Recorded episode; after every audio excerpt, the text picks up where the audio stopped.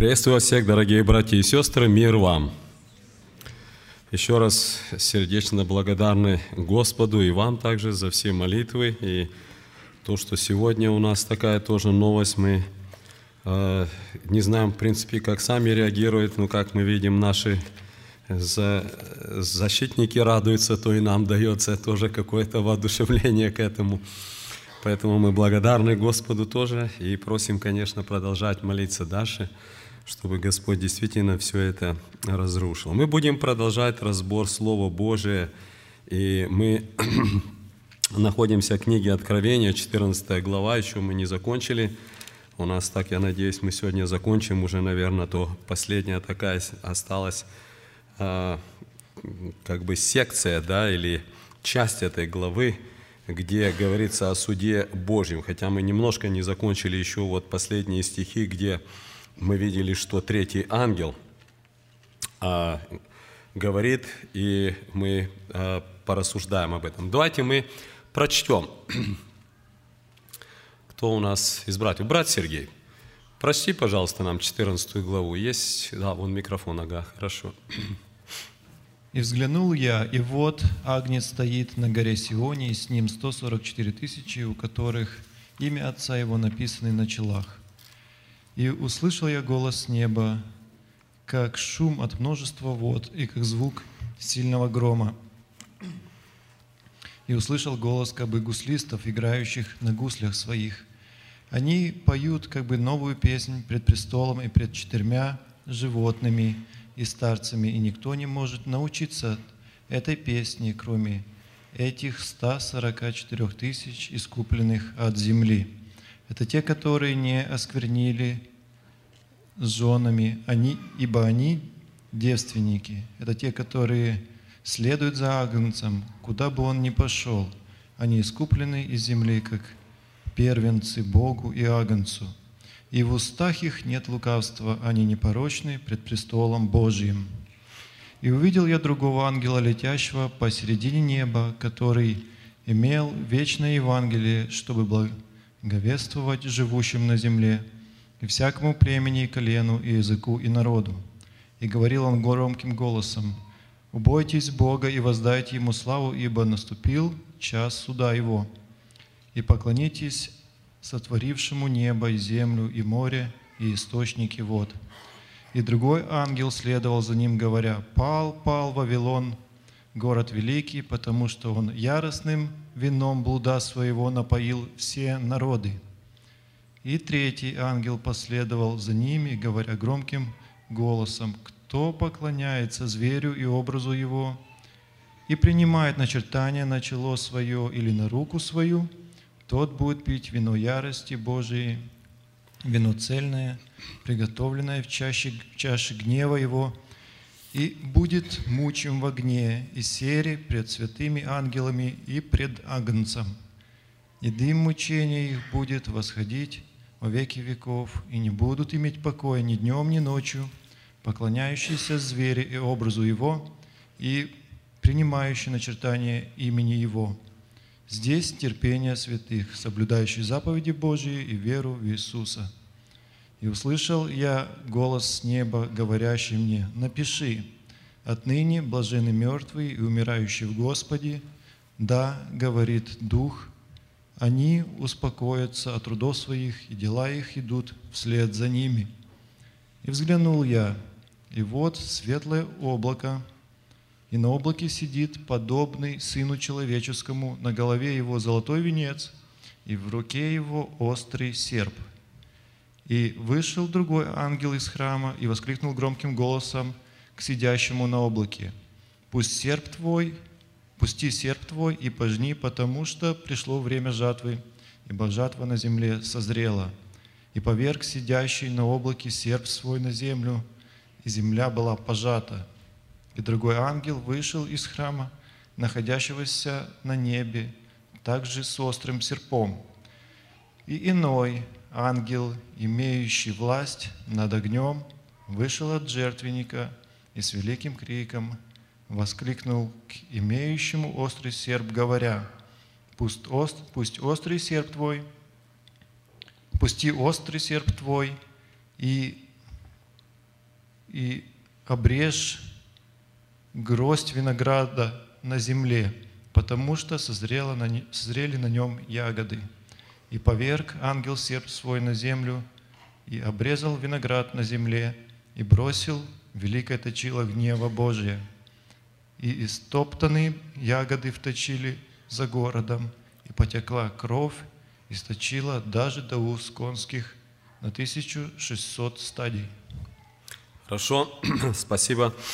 Друзья, как мы уже с вами говорили не один раз, это очень удивительная глава в том плане, что хотя она не входит вот в те главы, которые дают нам какие-то как бы или раскрывают хронологию событий, которые будут происходить последние три с половиной года, или как мы называем время Великой Скорби.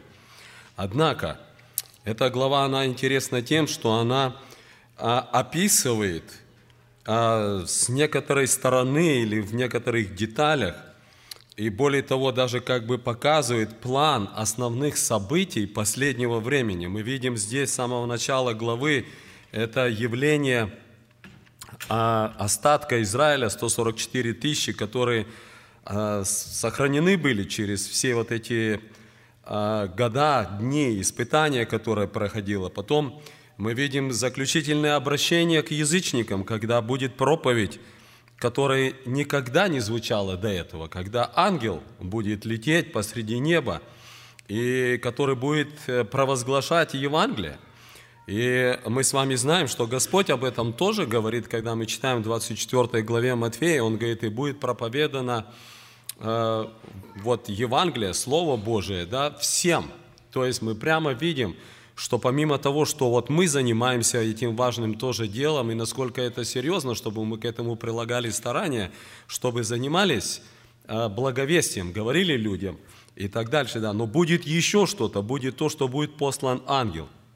После этого мы с вами видели тоже, что есть вот это описание события очень короткое, но восьмой стих, это а, как бы открывается тоже вот эта картина о падении Вавилона. И мы с вами рассуждали, что же это может быть, если вот мы говорим, что живем в последнее время и так далее.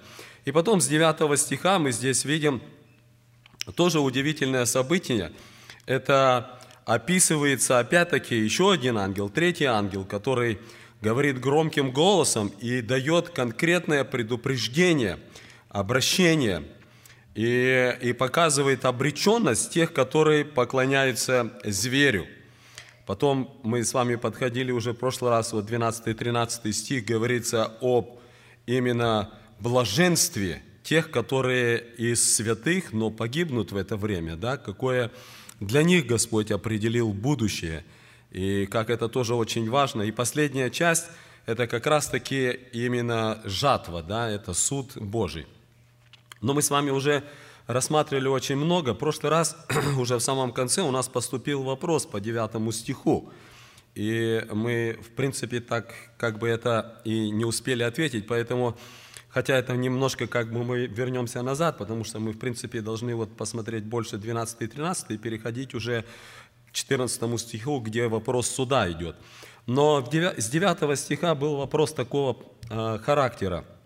Здесь написано, что вот третий ангел последовал и говорил громким голосом, «Кто поклоняется зверю и образу его, и принимает начертание на чело свое, на руку, тот – будет пить вино ярости. Ну, там дальше, 10 стих, понятно, речь идет уже о самом конце, тогда, когда уже будет а, то, что нам Писание говорит, озеро огненное, но это в будущем тот будет.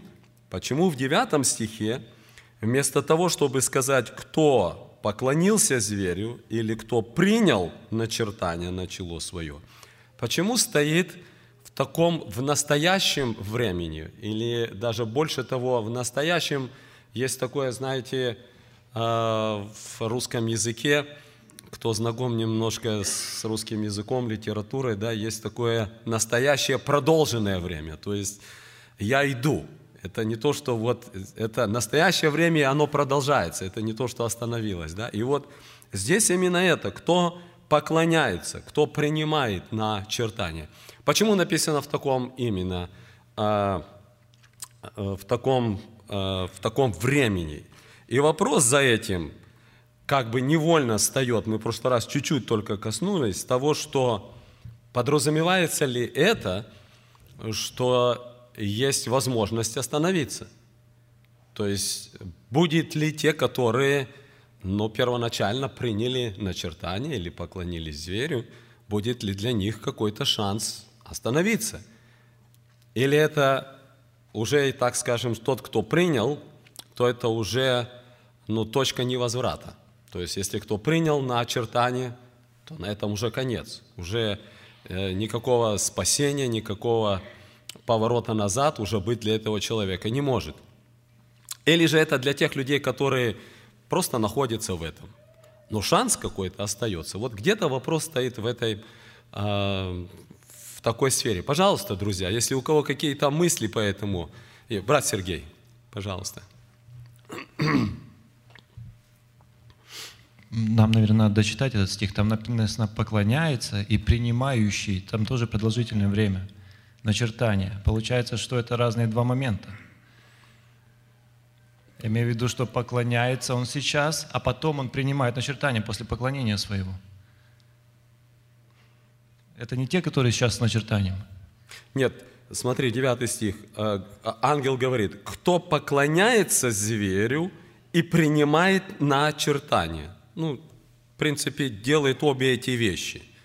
Раньше или позже, или одновременно, тут я не думаю, какая-то роль как бы играет. Но вопрос стоит о том, что в настоящем продолженном времени, то есть поклоняется не вот один раз, отбил оклон, а, а, поклон и на этом все, а как бы находится в таком состоянии, когда он его уважает, почитает, поклоняется перед ним и так дальше. И то же самое, что принимает на чертание. То есть это что? Ну, понятно же, что принял начитание один раз. То есть тот, который соглашается. Вопрос, как раз я уже сказал, стоит больше в том, что есть ли возможность выйти из этого состояния или нет. Вот где-то где вот это стоит. Пожалуйста, какие еще у нас есть мысли по этому, друзья?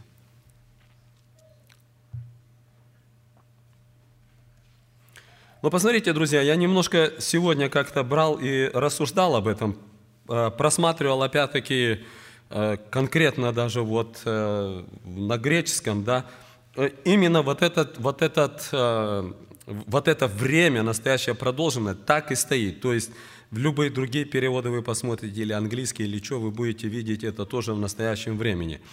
Но смысл, посмотрите 11 стих, я так уже себе как-то на это посмотрел.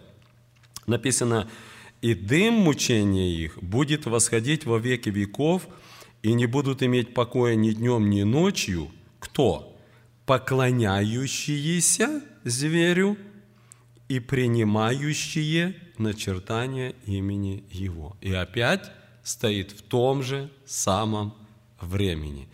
То есть смысл конкретно, конечно, то, что люди, я думаю, что это э, будет как бы состояние людей вот, э, всего мира, что они будут находиться вот э, в таком вот положении, где они действительно не вот, знаете, разовое какое-то событие, а что они будут действительно кланяться ему, э, почитать его, уважать, вы, э, выражать какую-то свою, знаете, такую, ну, приверженность или еще как-то это назвать, да, то есть будет вот такое положение – но вопрос, конечно, стоит гораздо серьезнее, да, возможно ли людям, те, которые приняли это, а, выйти из этого состояния? Ну, здесь я не знаю. Так, прямо если сказать, сколько я смотрел, то не пришел ни к какому выводу. Пожалуйста, брат Сергей сзади, да. Вот это настоящее продолжительное время, оно, знаете, на какое размышление меня привело. Я вспомнил трех юношей в книге э, Даниила. Вот, когда стал момент поклониться или не поклониться, это уже было созревшее решение, прошедшее какой-то период времени. Это не то, что вот они ну так сказать, с бухты-барахты, да, спонтанно раз и, и сказали, не, мы не будем поклоняться. У них был уже какой-то опыт поклонения Богу. Постоянство, верность, терпение, самоконтроль. И вот, вот эта э, ситуация, которая здесь описана в Откровении, она идет, но она идет с другой стороны. Это не то, что люди а, жили, и тут э, живет человек, и тут ему пришли печать на, на руку ставить. Это был процесс, в котором человек сознательно шел, поклоняясь себе, своей похоти, своим желаниям, своим э, внешнему чему, мировому порядку этому. И вот здесь как раз где-то происходит, что ну, если так посмотреть, то точка невозврата. Вот, вот эта вот печать там на лоб, на руку, она как раз и под, подтверждает то, что человек уже сознательно выбрал свой путь, и ему он менять ничего не хочет. Тем более, если будет еще стоять вопрос, э, что ты должен будешь заплатить своей жизнью. Тут люди за кусок хлеба там, или за какое-то материальное благо не хотят себе ни в чем отказывать. А это у тебя последствия, что тебя могут лишить жизни. Я думаю, вот этот фактор, он как раз и показывает, что верность это не то, то, не то, что приходит так раз и пришла. Это выработанное в постоянстве, терпении. Хорошо, я думаю, друзья, вот, наверное, в подтверждение того, что вот брат Сергей только что сказал, это вот в предыдущей главе, 13 мы с вами видим, что это состояние людей, Э, как вот брат выразился, что не вот, э, знаете, вот раз вот так где-то спонтанно что-то, да, а их такое уже внутреннее к этому, ну, так сказать, утвержденное положение. И это состояние людей, которое Писание называет находящиеся в обольщении. Посмотрите, в предыдущей главе написано, что когда будет вот этот второй а, лжепророк, как мы его говорим, да, и он будет творить великие знамения, огонь не сводить с неба э, перед людьми. И чудесами, которые дано было ему творить перед зверем, он обольщает живущих на земле, чтобы сделан был образ зверя.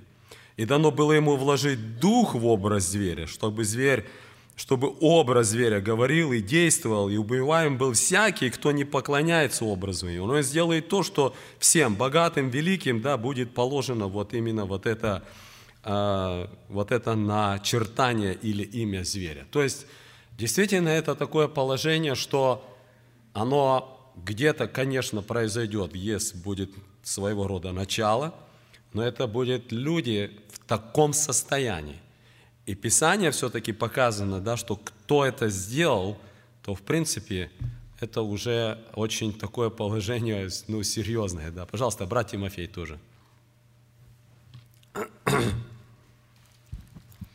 А, разрешите не согласиться. Но опять мое мнение. Конечно. А, если смотреть вот шестую, а, шестой стих, да, написано, и увидел я другого ангела, летящий посреди неба, который имел вечное Евангелие, чтобы благовествовать живущим на земле. То есть, если следовать такой логике, то кому будет благовестие нужно? Кто еще не обольстился или... Ну вот я пытаюсь понять, как это э, на основании этого стиха. И мне кажется, в Библии э, нету подтверждения, когда человек не имеет шанса покаяться. То есть я все-таки думаю, эти люди, они будут, даже если они обольстились, они будут иметь шанс покаяться перед Богом. И если смотреть даже в, ну, как бы в нашей жизни, э, я бы больше сравнил это с человеком, который согрешил и покаялся. То есть он покаялся, Бог его прощает – если человек грешит, то есть он живет во грехе, вот это настоящее да, время, которое продолжается, продолжается, для человека, который живет во грехе, ему покаяния нету. Он может как бы каяться, грешить, каяться, но это его состояние. Он не обратился к Богу, то есть разворота на 180 градусов нету. Я думаю, все-таки я больше склоняюсь к тому, что и вот другой ангел, да, будет благовестие, будет призвание к покаянию, человек обольстился. Я согласен, что где-то это твердое решение, это выработанное, но мне кажется, все равно для человека, который, пока он живой, мы находим много э, на страницах Библии подтверждение тому, что человек, пока он дышит, пока он живой, пока жизнь его не закончилась, он, как можно сказать, он не предопределен на погибель. Вот если бы это так было, то есть это человек, который принял начертание, который вот находится в этом положении, тогда можно следовать, что все, ему покаяния нету, что бы ни случилось, он, он, для него нету возврата. Я, я, я все-таки придерживаюсь больше к точке зрения, что пока живой, пока дышит, даже в последнее время Бог, Бог сможет его спасти, если он покается, если это состояние его закончится. Хорошо. Да, пожалуйста, сестра Галина. Ну, у меня такая точка зрения, что вот недаром в 6 и 7 главе говорится, что пролетел вот другой ангел, что он благовествовал вечное Евангелие.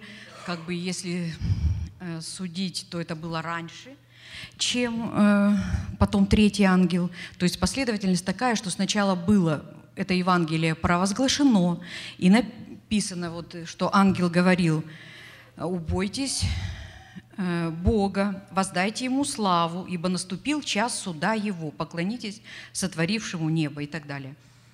То есть вот это сначала было, и, может быть, кто-то и покаялся, и пришел к Богу, а потом третий ангел, то есть это уже одно за другим последовательно идут события.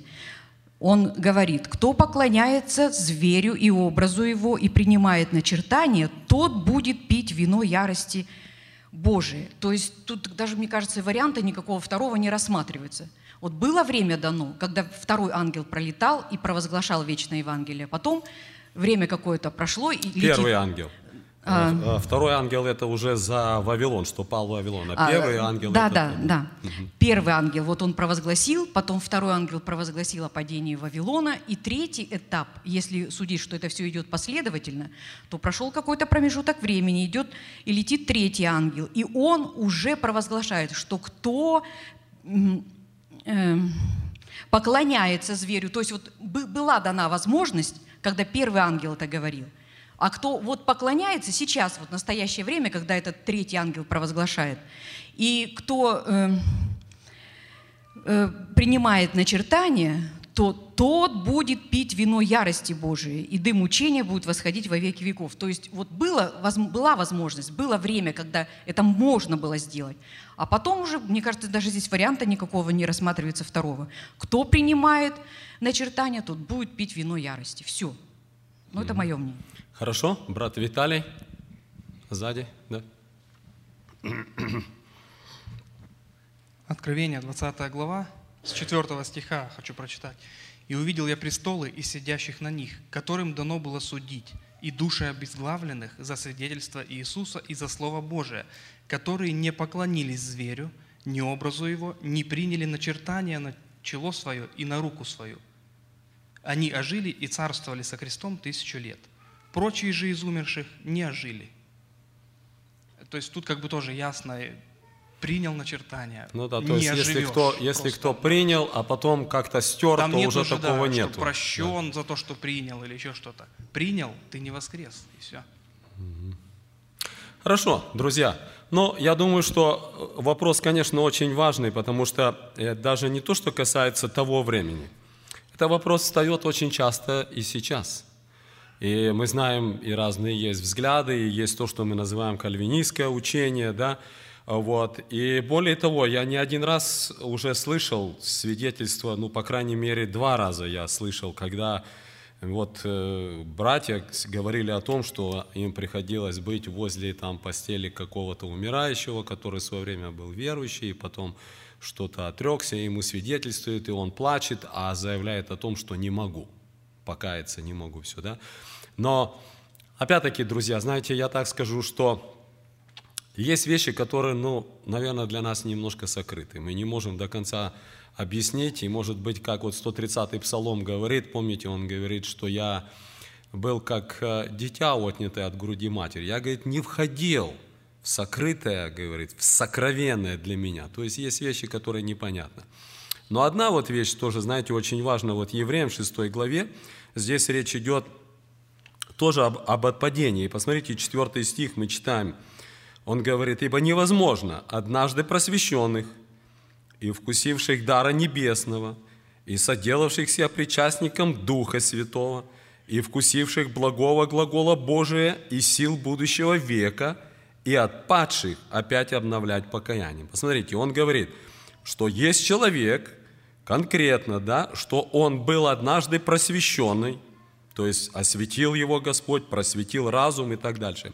Вкусил дара небесного, соделался причастником Духа Святого, вкусил благой глагол Божий, испытал силу будущего века. Ну кто это? Ну это же понятно, что возрожденный человек, который принял Господа, знает истину, ну настолько ярко так все это, да? И он говорит, и от падших. То есть это, конечно, стих, который прямо идет против того, что говорит, что если вот тебя вот там, там Бог предопределил, что ты уже никогда не отпадешь там или еще что-то.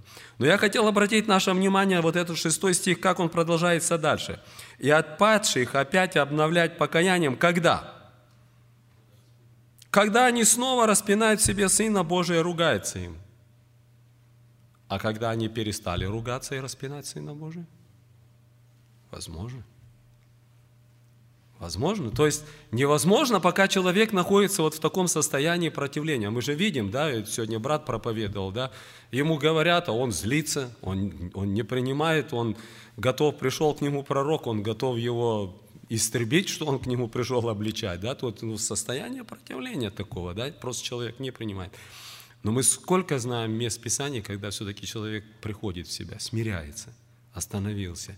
И мы видим, что происходит чудо, что Господь, несмотря на все, что происходило, знаете, друзья, вот так вот, опять вот когда просматриваешь Слово Божие, да, но приходишь иногда просто в недоумение. Ну как Бог мог простить Манасию?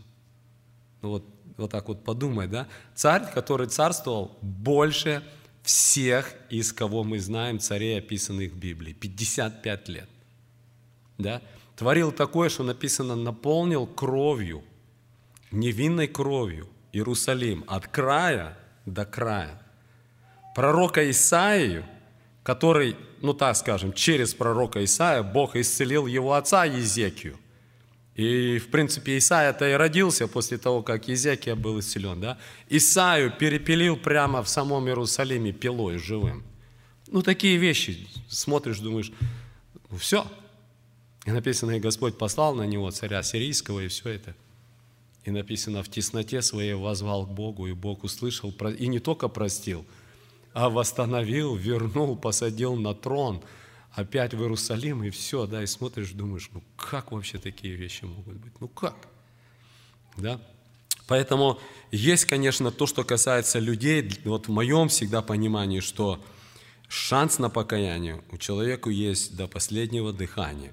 Что касается момента, когда уже происходит здесь, тогда, когда мы находим, помните, когда мы об этом читаем тоже в Римлянам, Павел говорит 9-10 главе, но а мы об этом тоже находим более яркую историю в исход, когда фараон, мы видим, что ожесточил свое сердце раз, ожесточил свое сердце два, три, четыре раза. А на пятый раз Господь говорит, иди, говорит, а теперь я, говорит, ожесточу сердце. И он говорит, не послушает вас.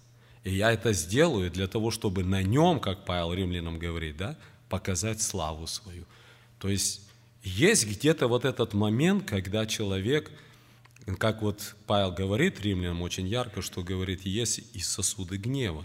Но это не по, не по предопределению или еще что-то, а когда человек уже доходит ну, до какой-то крайности, и Господь просто уже использует его для того, чтобы показать силу свою для славы своего величия – для вот людей и все. Поэтому как здесь вот? Ну, хорошо, у нас два мнения. Вот, давайте мы так, наверное, на этом оставим. Не будем э, как бы доказывать что-то здесь, потому что действительно, вот когда читаешь то, что вот брат, особенно Виталий, прочитал, ну, конечно, там как бы, ну, очень однозначно стоит, да, то есть кто принял, тот все, тот тот конец, тот не воскрес, и он не будет иметь участия. А кто не принял? Когда? Никогда. Никогда не принял. Тот имеет участие в воскресении первом. То есть вот, эти, вот это вот место, да, оно задает нам э, серьезную такой, знаете, ну, вопрос. Как же это? Такой вот как бы прямо здесь. Ну хорошо, друзья, вот такой был вопрос. А, пожалуйста, брат Яков еще, да. Я хочу просто добавить до того, что было сказано. Э, от Иоанна, 5 глава, 28-29 стих. «Не дивитесь ему, ибо наступает время, в которое все, находящиеся в гробах, услышат глаз Сына Божия, и изыдут, творившие добро в воскресение жизни, а делавшие зло в воскресение осуждения». Это ссылка с того стиха. И еще Исайя 34, 10. Я прочитаю с 8. «Ибо день мщения у Господа, год возмездия за Сион. И превратится река его в смолу, и прах его в серу, и будет земля его горящую смолою.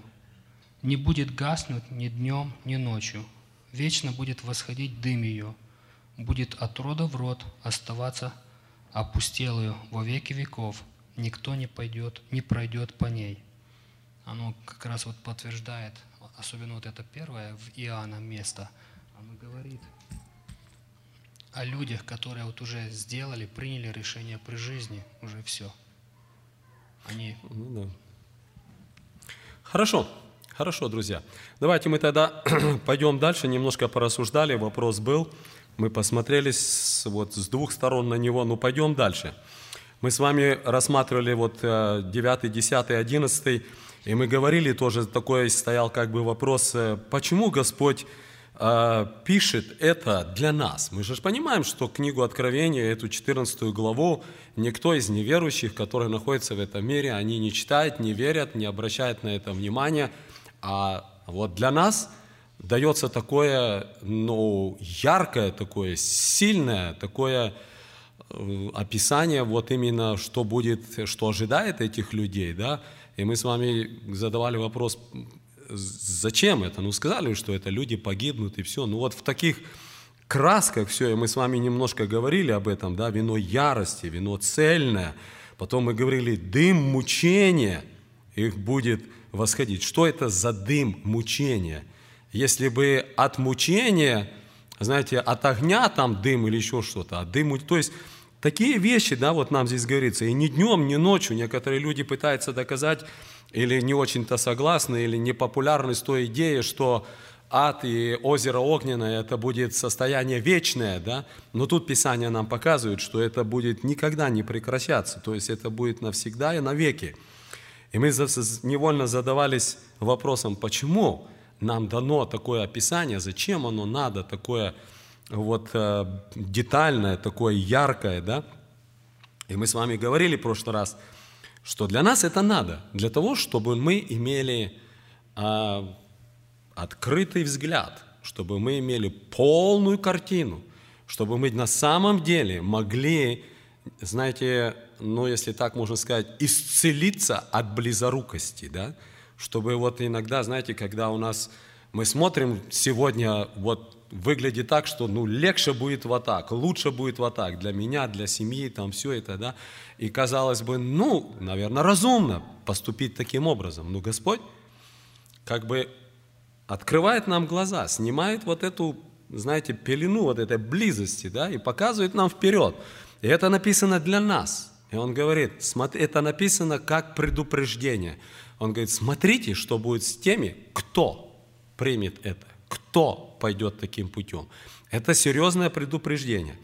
И потом здесь есть вот своего рода, как бы, знаете, такой, если так можно выразиться, как баланс. Да? Господь, когда дает предупреждение, с одной стороны, Он есть, имеет вот этот негативное предупреждение, с другой стороны, Он дает поощрение. И вот мы 12 и 13 стих, мы здесь видим, Он говорит, здесь терпение святых, соблюдающих заповеди Божии – и веру в Иисуса. И услышал я голос неба, говорящий мне, напиши, отныне Блажены мертвые, умирающие в Господе. Ей говорит Дух, они успокоятся от трудов своих, и дела их идут вслед за ними. Посмотрите несколько вещей. Первое.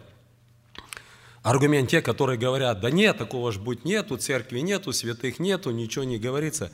Вот мы с вами читаем, уже конкретно идут и начертания, и зверь, и все события, да, и здесь нам пишется терпение кого? Святых. Это святые, и они здесь. И он дальше говорит, мы это место, 13 стих, используем часто на похоронах, я бы сказал, почти на каждых похоронах, что, отны, что блажены мертвые, умирающие в Господе, да, и на самом деле оно к любому относится, но если быть точным и справедливым, то эти слова относятся к верующим, которые будут жить в этот промежуток времени.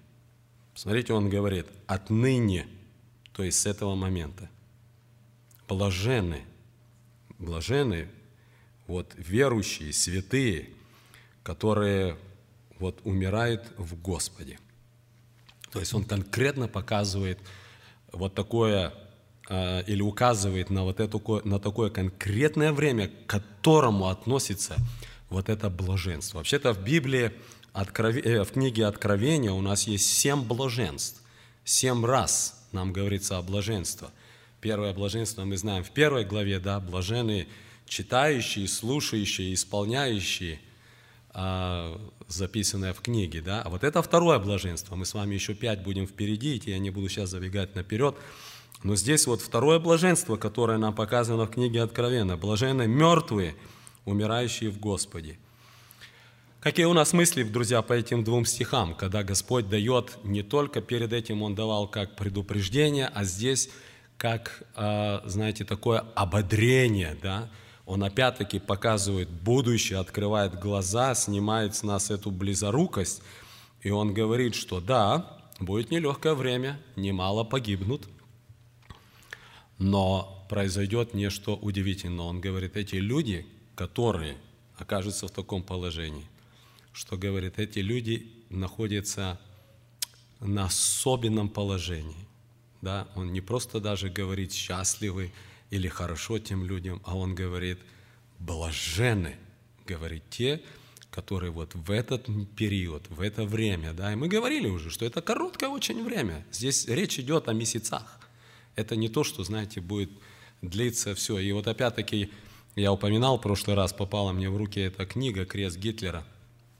Просто читаешь, и интересно, автор проводит эту параллель когда он показывает, что за какое короткое событие, практически вот с, в 30, ну так скажем, в 32 году а, Гитлер пришел к власти, да, и уже в 39 году началась мировая война.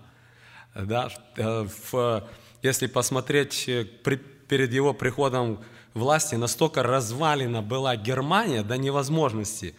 В, в 20, он в 32 пришел, да, в 29 году состоялся Версальский договор о том, что после Первой мировой войны должна Германия выплатить какие-то долги пострадавшим, ну и так далее. Там. Но не в этом суть, да, а выпустили новую валюту в Германии, марку. И марка была один к одному доллару. Один доллар стоил одну марку.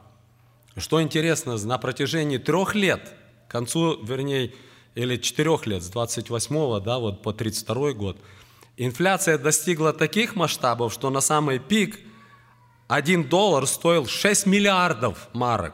Вы можете себе представить? Не, не 60, не 600, не 6 тысяч, там, не 6 миллионов. 6 миллиардов один доллар. То есть рассказывают историю, что женщина приехала в магазин, на, на тачке привезла деньги, чтобы купить что-то там, продукты или еще что-то, да? И понимаю, что ну, ну кто возьмет, знаете, все это, оставила возле магазина. Когда вышла из магазина, деньги лежат, а тачку забрали. Потому что деньги ничего не стоят. Пока вышла, оно уже еще, еще сколько-то потерялось. А тачка хоть что-то стоит. Да, может кому-то продать, поменять на что-то или что. То есть абсолютно, абсолютно, да. И вот человек пришел, и кажется, за такое короткое время, 6 лет.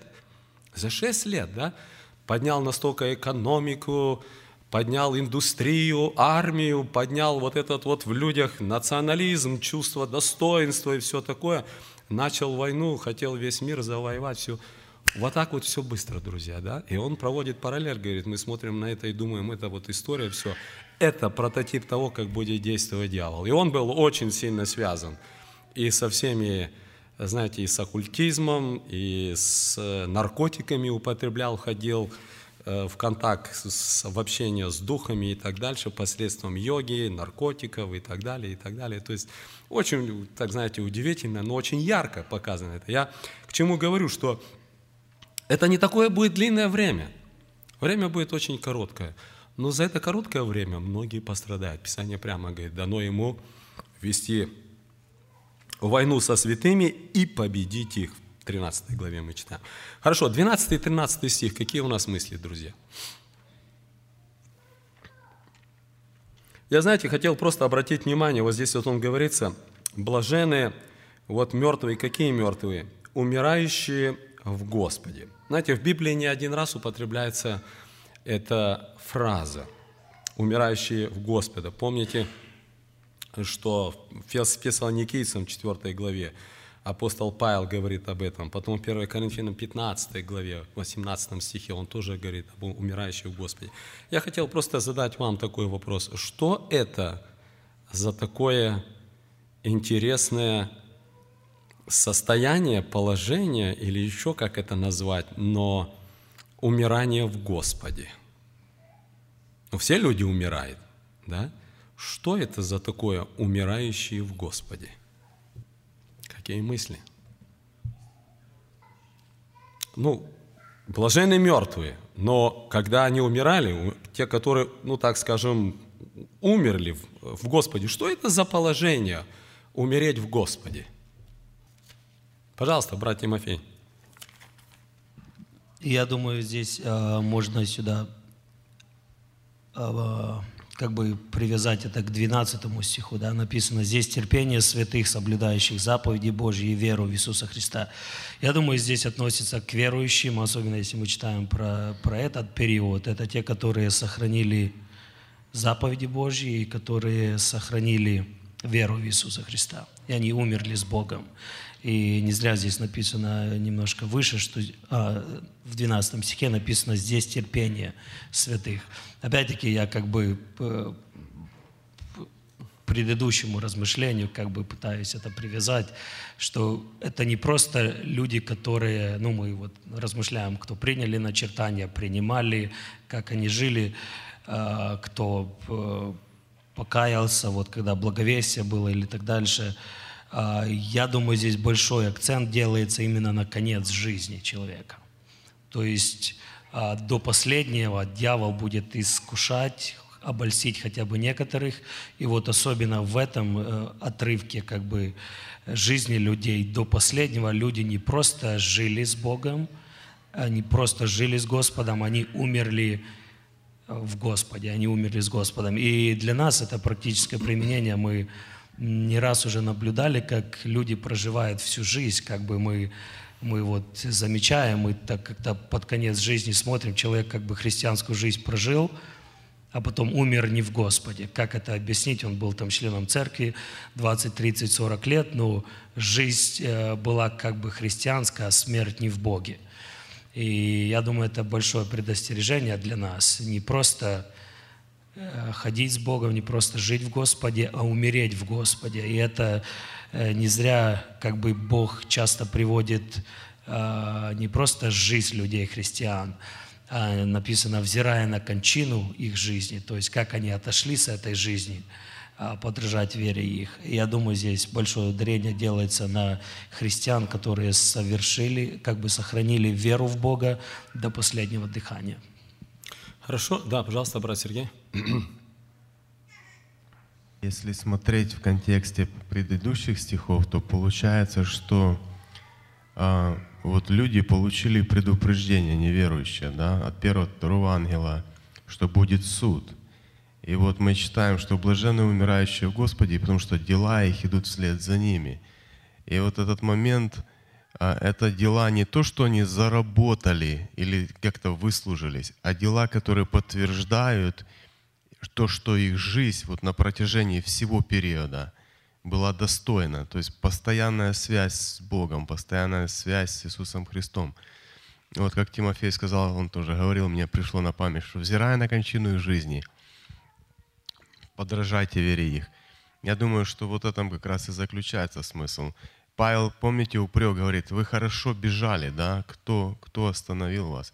Все-таки это не тот, кто вышел, но тот, кто дошел, тот заслуживает награды. Аминь. Друзья, это тоже для нас очень серьезное предупреждение. В Библии столько много об этом говорится. Столько много, да? Мы иногда, знаете, по-человечески смотрим на людей, которые в жизни что-то совершили, споткнулись. Мы смотрим, да, смотришь, ну как вот верующий человек, и вдруг где-то отпал, где-то в грех пал, там в блуд, еще там что-то. Я припоминаю, мы в Джамбуле, когда жили, у нас был один ну, настолько активный там брат и все это, да, и вдруг раз такой вот грех, он, и, и знаете, и регент, и, и оркестрами руководил, и все. Вот мы, как я помню, ребята, молодежь росли, мы на него все смотрели. Все, это вот для нас был, знаете, как вот образец. И вдруг раз только, и такое сильнейшее такое падение, уже семейный человек, и все. Ну как удивительно закончил он, в каком глубоком смирении. Знаете, вот смотришь, какое подражание. Вот приезжал хор из Германии, да, и в этом хору несколько человек, и даже один из регентов его дети. И они рассказывают, как вот отец и умер, и как доживал свою жизнь, в каком глубоком смирении, и все. Знаете, мы иногда смотрим, раз человек где-то споткнулся, да, Господь говорит, праведник семь раз упадет и встанет. А есть другая сторона. Мы смотрим человек, и все, знаете, вроде бы по-нормальному так, вот вроде бы все как бы идет гладко, все, а заговорит, да, не зря и поговорка говорит, ворчун как дед там или еще что-то, а с него столько льется, столько недовольства, столько обиды, огорчения, зла, что невозможно поговорить, да, и смотришь, ну как, понятно же, что такого быть не может, да, и вот посмотрите, Иезекииль говорит, Господь говорит, когда я скажу праведнику, 33 глава, что он будет жив, а он понадеется на свою праведную, праведность и сделает неправду, то все праведные дела его не поминутся. Он умрет от неправды своей, какую сделал. Все, что он сделал, вся его жизнь, да, и в самом конце человек может сделать какое-то зло, отступить и так дальше. Он говорит, ничего не поминуется. Он говорит, а когда скажу беззаконнику, ты смертью и умрешь, и он обратится от своих грехов и будет творить суд и правду. Если это беззаконник возвратит залог, похищенное, за похищенное заплатит и так дальше, да, то он будет жив, не умрет. И смотрите, ни один из грехов его, какие он сделал, не поменется ему. он будет жив. Вот какое предупреждение, что не начало увенчивает, конец. Конец. И вот смотрите, римлянам Павел говорит об умирании в Господе. Он говорит, никто из нас не живет для себя, 14 глава, 7 стих, и никто не умирает для себя.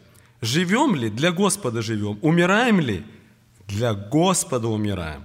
И потому, живем ли, умираем, или умираем, всегда Господни.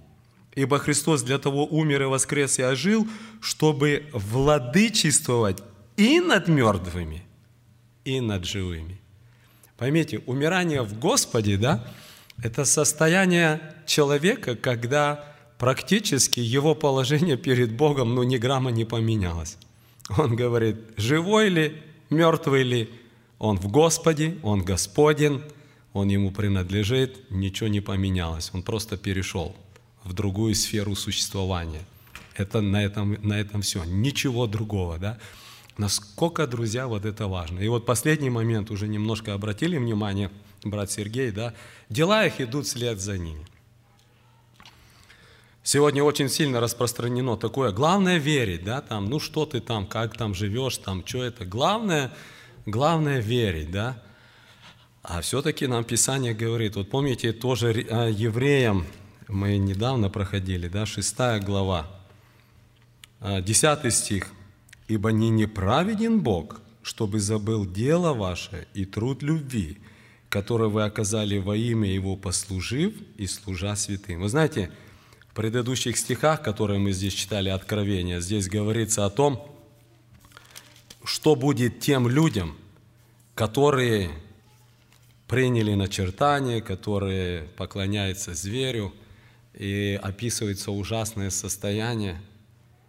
Но вы знаете, друзья, и другое верно, что те, которые постоянством в добром деле, как Павел говорит Римлянам 2 главе, ищут чести, славы и похвалы, да, им жизнь вечная. Вот это постоянство в добром деле. Он говорит, дела их идут вслед за ними. Да? Это, это тоже нечто очень важное, на что обращает Писание. Он говорит, счастливы, блаженны те люди, которые умерли в Господе, сохранили веру, и помимо этого за ними идут эти дела, вот эта доброта, вот это излучение любви, вот эта забота об окружающих. Господь говорит, что сделали одному из малых, сделали кому? Мне сделали. Мне сделали, да? Поэтому это действительно, друзья, очень-очень тоже серьезное предупреждение для нас. Хорошо, какие у нас еще есть мысли по 12-13 стиху или вопросы? Идем дальше. «И взглянул я», 14 стих, «и взглянул я, и вот светлое облако, и на облаке сидит подобный Сыну Человеческому. На голове его золотой венец, в руке его острый серп. И вышел другой ангел из храма и воскликнул громким голосом к сидящему на облаке, «Пусти серп твой, и пожни, потому что пришло время жатва, ибо жатва на земле созрела. И поверг сидящий на облаке серп свой на землю, и земля была пожата. Как бы, знаете, один такой а, эпизод, одно такое описание.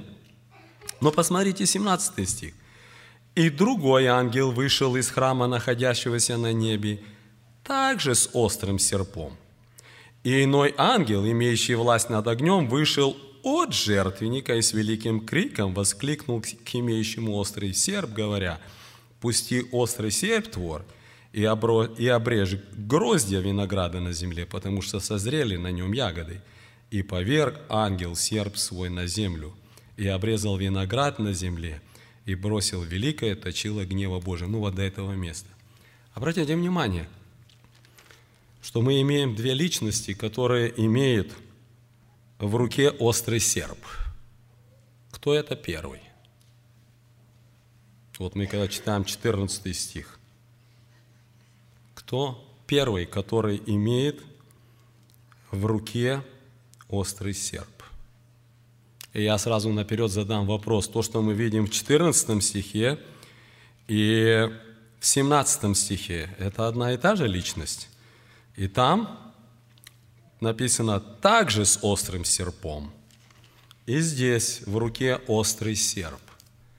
Это одна и та же личность или две личности? Почему, если разные, то две? Пожалуйста, брат Сергей. В 14 это здесь прямо написано «подобный Сыну Человеческому».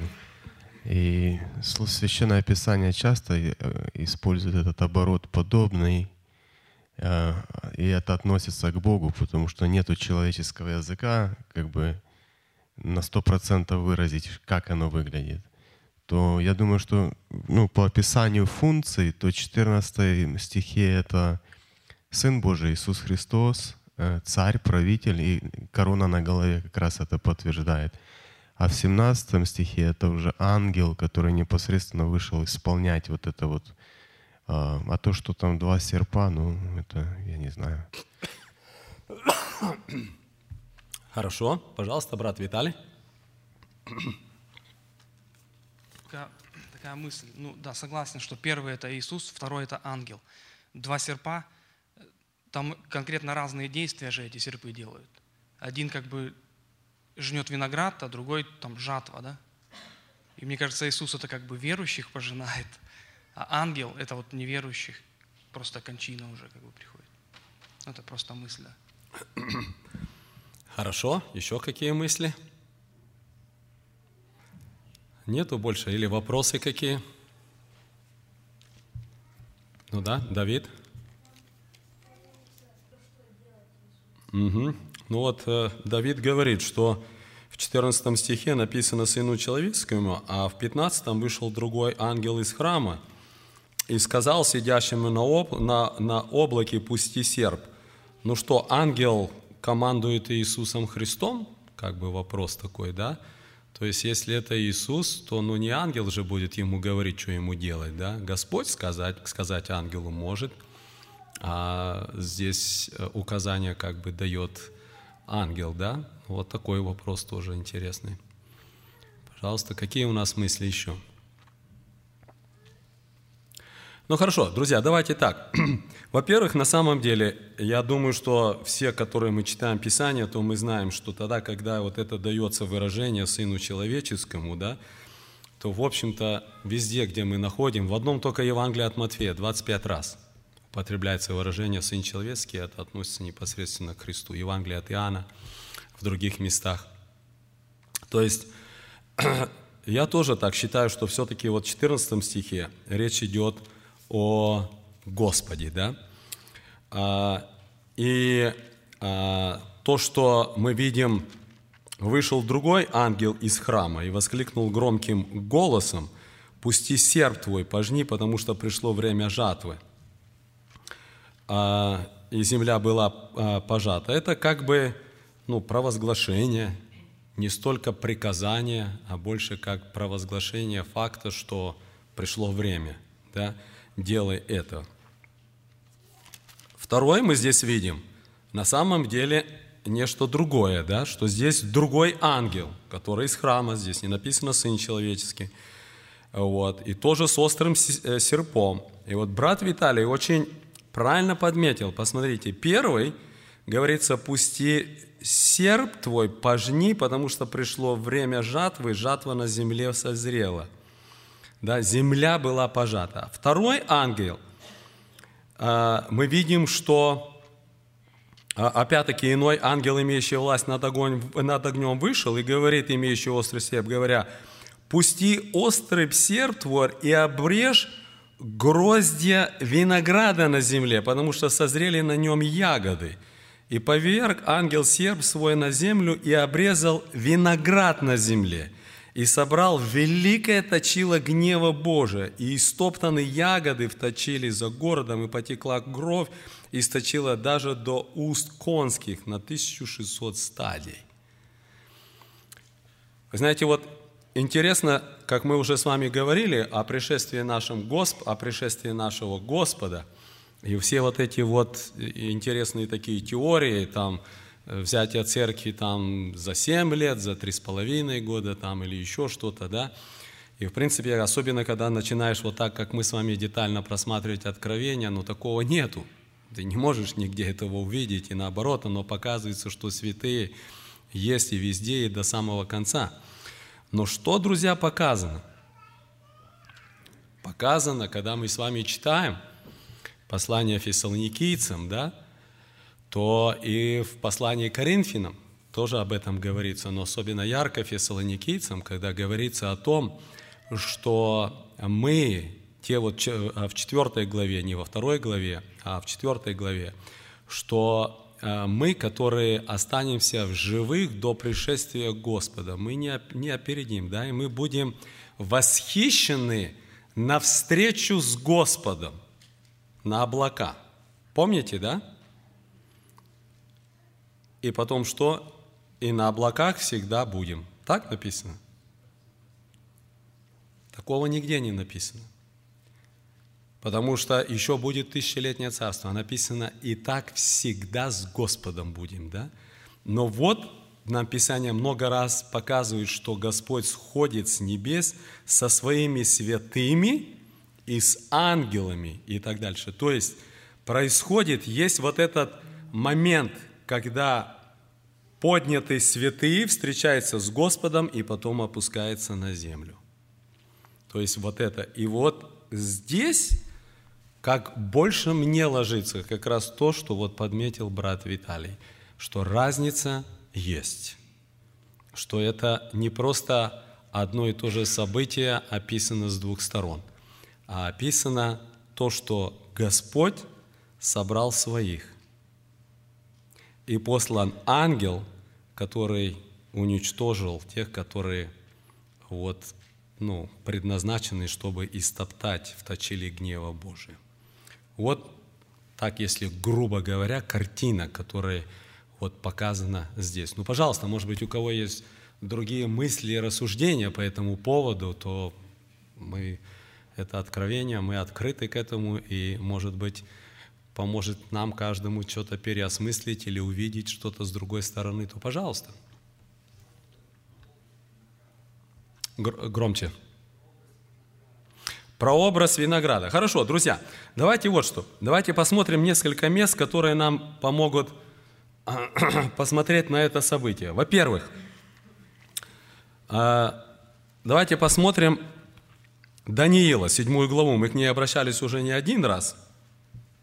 Это видение Даниила о четырех больших э, зверях и так дальше. Но здесь мы видим, что а, ну давайте с 9 стиха посмотрим. «Видел я, наконец, что поставлены были престолы, и восел ветхий днями, одеяние на нем было белое, как снег, волосы главы его, как чистая волна, престол его, как пламя огня, колеса его, пылающий огонь, огненная река выходила и проходила пред ним, тысячи тысяч служили ему, тьмы тем предстояли пред ним, судьи сели и раскрыты книги, Видел я тогда, что из изречения высокомерных слов, какие говорил Рок, зверь вот этот последний, был убит в глазах моих, и тело его сокрушено и предано на сожжение огню. Ну, посмотрите, 13 стих. «Видел я в ночных видениях, вот, с облаками небесными шел как бы Сын Человеческий. Дошел до ветхого днями, и подведен был к Нему, и Ему дана власть, слава и царство, чтобы все народы, племена, языки служили Ему, владычество Его, владычество вечное, которое не придет, и царство Его не разрушится. Посмотрите, 13 стих. «Сын человеческий, облаками небесными, подошел к ветхому днями, и ему передана власть». И начинается тысячелетнее царство. Но очень сходится с тем, что мы с вами читаем вот здесь в Откровении конкретно с 14 стиха. «На облаке Сын Человеческий, на голове золотой венец и острый серп, то есть он может совершать определенный суд, и вот время и так далее. Ну и потом мы с вами уже будем видеть, когда будем подходить дальше, в 19 главе, что как раз-таки эти события, они перекликаются с 19 главой, и здесь начинается тысячелетнее царство. Это одно. Теперь посмотрите, еще тоже на одну такую очень важную деталь, когда мы с вами открываем а, Исаия, книгу пророка Исаия, 63 главу. Я прочитаю первых несколько стихов этой главы. «Кто это идет от Едома? В червленных ризах от Васора, столь величественный в своей одежде, выступающий полноте силы своей. Я, изрекающий правду, сильный, чтобы спасать. А чего же одеяние твое красно, и ризы у тебя, как у топтавшего, в точили? Я топтал точила один, и из народов никого не было со мною. И я топтал их в гневе моем, и попирал их в ярости моей. Кровь их брызгала на ризы мои, и я запятнал все одеяние мое, ибо день мщения в сердце моем, и год моих искупленных настал. Я смотрел, и не было помощника, дивился, что не было поддерживающего, но помогла мне мышца моя, и ярость моя, она поддержала меня. Я и попрал я народы в гневе моем, и сокрушил их в ярости моей, и вылил на землю кровь их. Что такое виноград и точила и топтать? Вот здесь описано. Он говорит, вот, идет, приходит день, когда Господь сделает это, стоит следующий вопрос. Что это за день и когда это? И давайте тоже посмотрим пару тоже мест, очень удивительных. Посмотрите, первое место. Давайте мы прочитаем, ну, чтобы больше понять было здесь, э, необходимо прочитать больше такое, э, э, больше стихов. Это книга Иаиль, третья глава. Я не буду, наверное, читать прямо всю главу, но хотя бы вы, выборочно, и мы поймем что-то, да, смотрите. «Ибо вот в те дни, в то самое время, когда я возвращу плен Иуда Иерусалима». Ну, это о нашем времени, говорит. Мы знаем, что Израиль собран, да, он говорит, вот в это время. «Я соберу все народы и проведу их в долину Иосафата, и там произведу над, ним, над ними суд за народ мой и за наследие мое Израиля, которое они рассеяли между народом, и землю мою разделили. И о народе моем они бросали жребия, отдавали отрока за блудницу и продавали отроковицу за вино и пили. И что вы мне, Тир, Сидон и все окруды филистимские, хотите ли воздать мне возмездие, хотите ли воздать мне? Легко и скоро я обращу возмездие ваше на головы ваши, потому что вы взяли серебро мое, и золото мое, и наилучшие драгоценности мои внесли в капище ваши. И сынов Иуды, и сынов Иерусалима продавали сынам Еленов, чтобы удалить их от пределов, то есть в Грецию и так дальше, да. И посмотрите, вот я подниму их из того места, куда вы продали их, и обращу мзду вашу на голову вашу, и предам сыновей ваших и дочерей ваших в руки сынов Иуды. И они продадут их совеям, народу отдаленному, так говорит Господь. Провозгласите об этом между народами, приготовьтесь к войне, возбудите храбрых, пусть выступят, поднимутся все ротоборцы. Перекуйте оралы ваши на мечи, серпы ваши на копья, то есть все переведите на военную индустрию, сконцентрируйтесь все на этом, хватит пахать, возделывать земли и так дальше, да, переводите все на заводы, на так дальше, быстренько-быстренько все, перекуете, сделайте. Слабый пусть говорит, я силен. То есть самый о себе подумай очень высоко. Да? Спешите, сходите все народы окрестные, соберитесь туда. Господи, веди твоих героев. Пусть воспрянут народы и не зайдут в долину Иосафата, ибо там я восяду, чтобы судить все народы отовсюду. Пустите в дело серпы, опять серп, ибо жатва созрела. Идите, спуститесь, ибо точила полно, и поточили переливается, потому что злоба их велика. Толпы, толпы в долине суда, ибо близок день Господа в долине суда. Солнце и луна померкнут, звезды потеряют блеск, и возгремит Господь Сиона, и даст глаз свой из Иерусалима, содрогнется небо и земля, но Господь будет защиту для народа своего и оборону для сынов Израиля.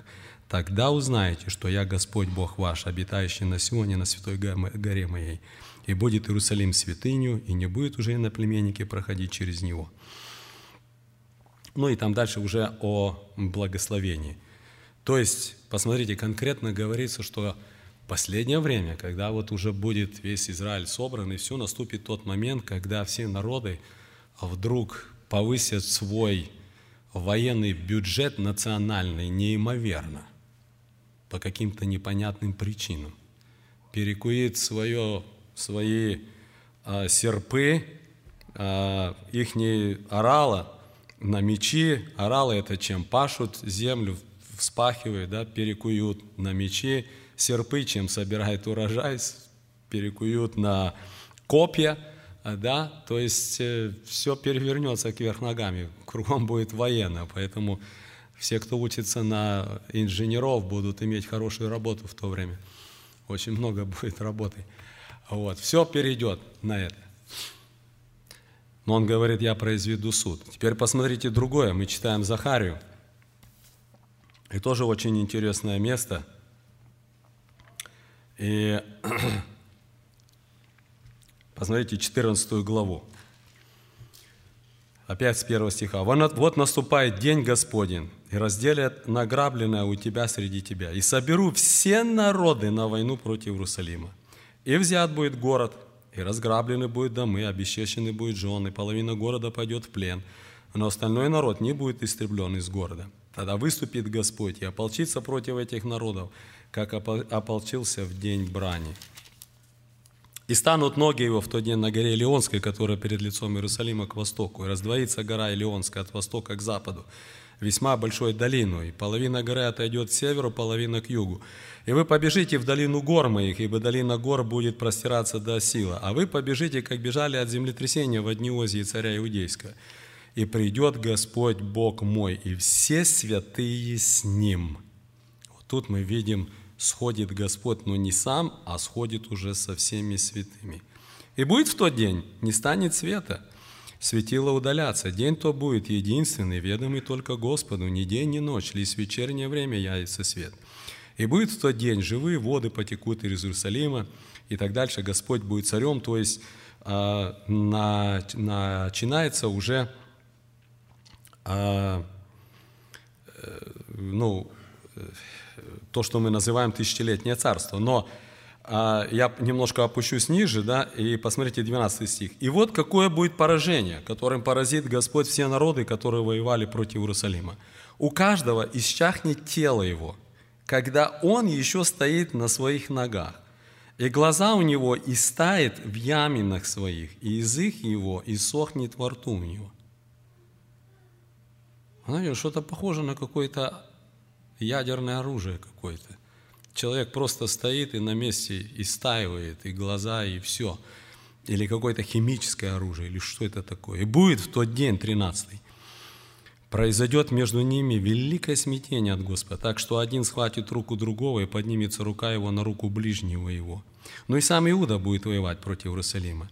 И собрано будет богатство всех окрестных народов, золото, серебро, одежды, в великом множестве. Будет такое же поражение и коней, и лошадов, и верблюдов, и ослов, и всякого скота, какой будет в станах у них.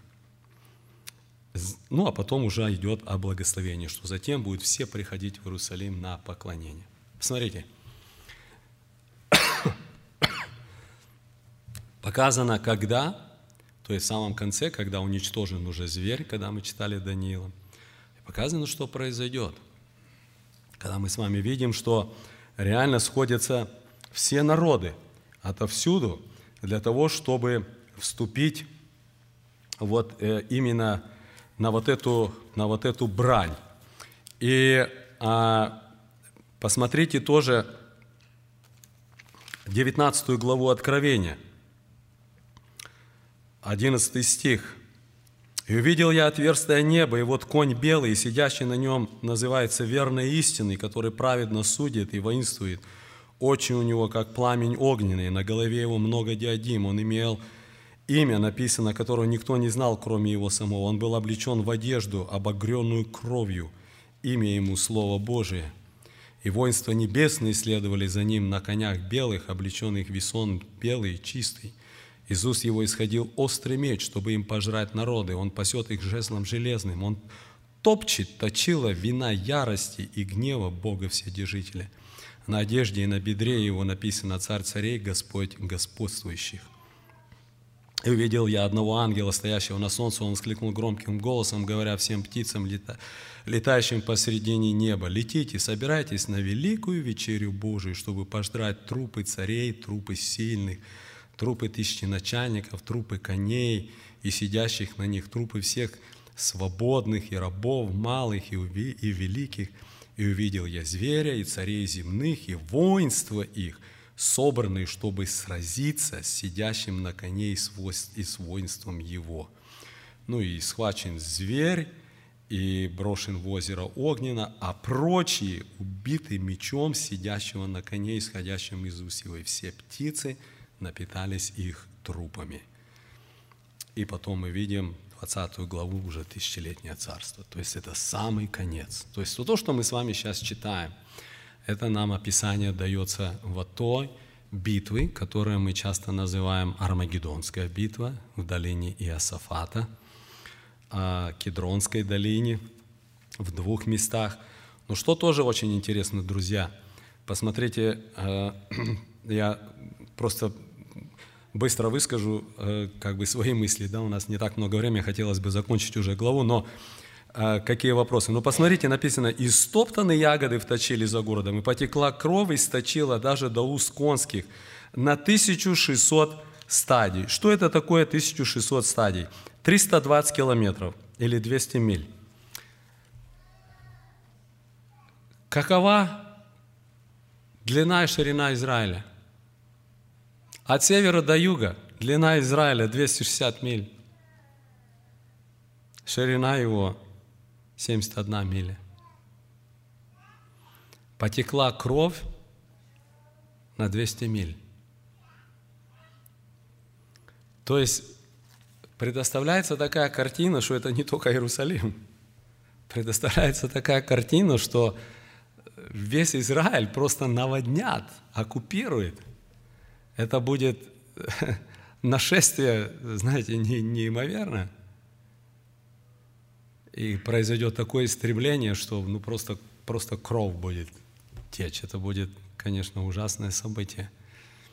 Поэтому тоже вот показано, это произойдет уже самый-самый конец. И вот это вот уже истребление, это будет уже вот в состоянии, когда действительно Господь возьмет своих, со своими опускается, и происходит вот такое вот ужаснейшее поражение всех тех, которые остались на земле, но не все истреблены, живущие на земле, а те, которые пошли на вот эту вот войну именно на Израиль, на Иерусалим. И что удивительно, что даже часть евреев, иудеев, присоединятся к ним. То есть и некоторые, написано из Иуды, мы читаем Захария, будет тоже воевать против Иерусалима. То есть не, не весь Израиль будет, да, то есть основная часть Израиля спасена будет, но некоторые все-таки присоединятся. Так что коротко это вот то, что, как, например, э, видится, по крайней мере, из того, что вот мы видим в других местах Писания, Исаия, Иаиля, 19 глава Откровения, Захария, другие места, э, то, что вот показано вот здесь, в этих э, событиях, которые показаны в этих последних стихах. Какие у нас есть мысли или вопросы по этому, пожалуйста? Да, Николай Михайлович. О, я извиняюсь, Михаил Николаевич. Братья и сестры, как увязать 16 стих? «И поверх сидящий на, облак, на облаке серп свой на землю, и земля была пожата». Земля была пожата. А потом мы говорим, э, вернее, в другом стихе, что пришел еще другой ангел и обрезал грозди винограда. Значит, не вся земля была пожата, или как? Спасибо. Хорошо, друзья, наше время уже истекло. Давайте мы тогда этот вопрос, потому что мы, получается так, что как бы я немножко осветил свое, так сказать, ну где-то, может быть, понимание этих э, стихов, да, но я понимаю, что а, еще не было возможности нам обсудить все это. Поэтому хорошо, давайте мы так, вот этот вопрос, который Михаил Николаевич задал, и а, если кто еще за время вот недели будут рассуждать, появятся какие-то мысли, вопросы, давайте мы еще вернемся к 14 главе, сможем, может быть, конец немножко рассмотреть, ну и даст Бог, на следующий раз мы перейдем к удивительной главе, 15-16 глава – это заключительных семь чаш гнев Божий, где опять мы видим а, хронологическое событие, развивающееся вот судов Божьих в последние как раз дни. То есть это уже непосредственно будет связано с самыми последними днями, месяцами, и что будет происходить, когда Антихрист еще будет находиться на земле, и поклоняющиеся Ему будут еще, так будем говорить, воспринимать Его за кого-то великого или еще что-то. Что будет делать здесь Господь? Удивительные вещи. И мы с вами сможем тоже, нам Писание это открывает, и мы, даст Бог, на следующий раз сможем посмотреть, перейти. 15-16 глава очень удивительные главы, поэтому будем тоже молиться, готовиться и рассуждать об этом. Ну а на этом мы тогда закончим. Что касается, друзья, объявления. У нас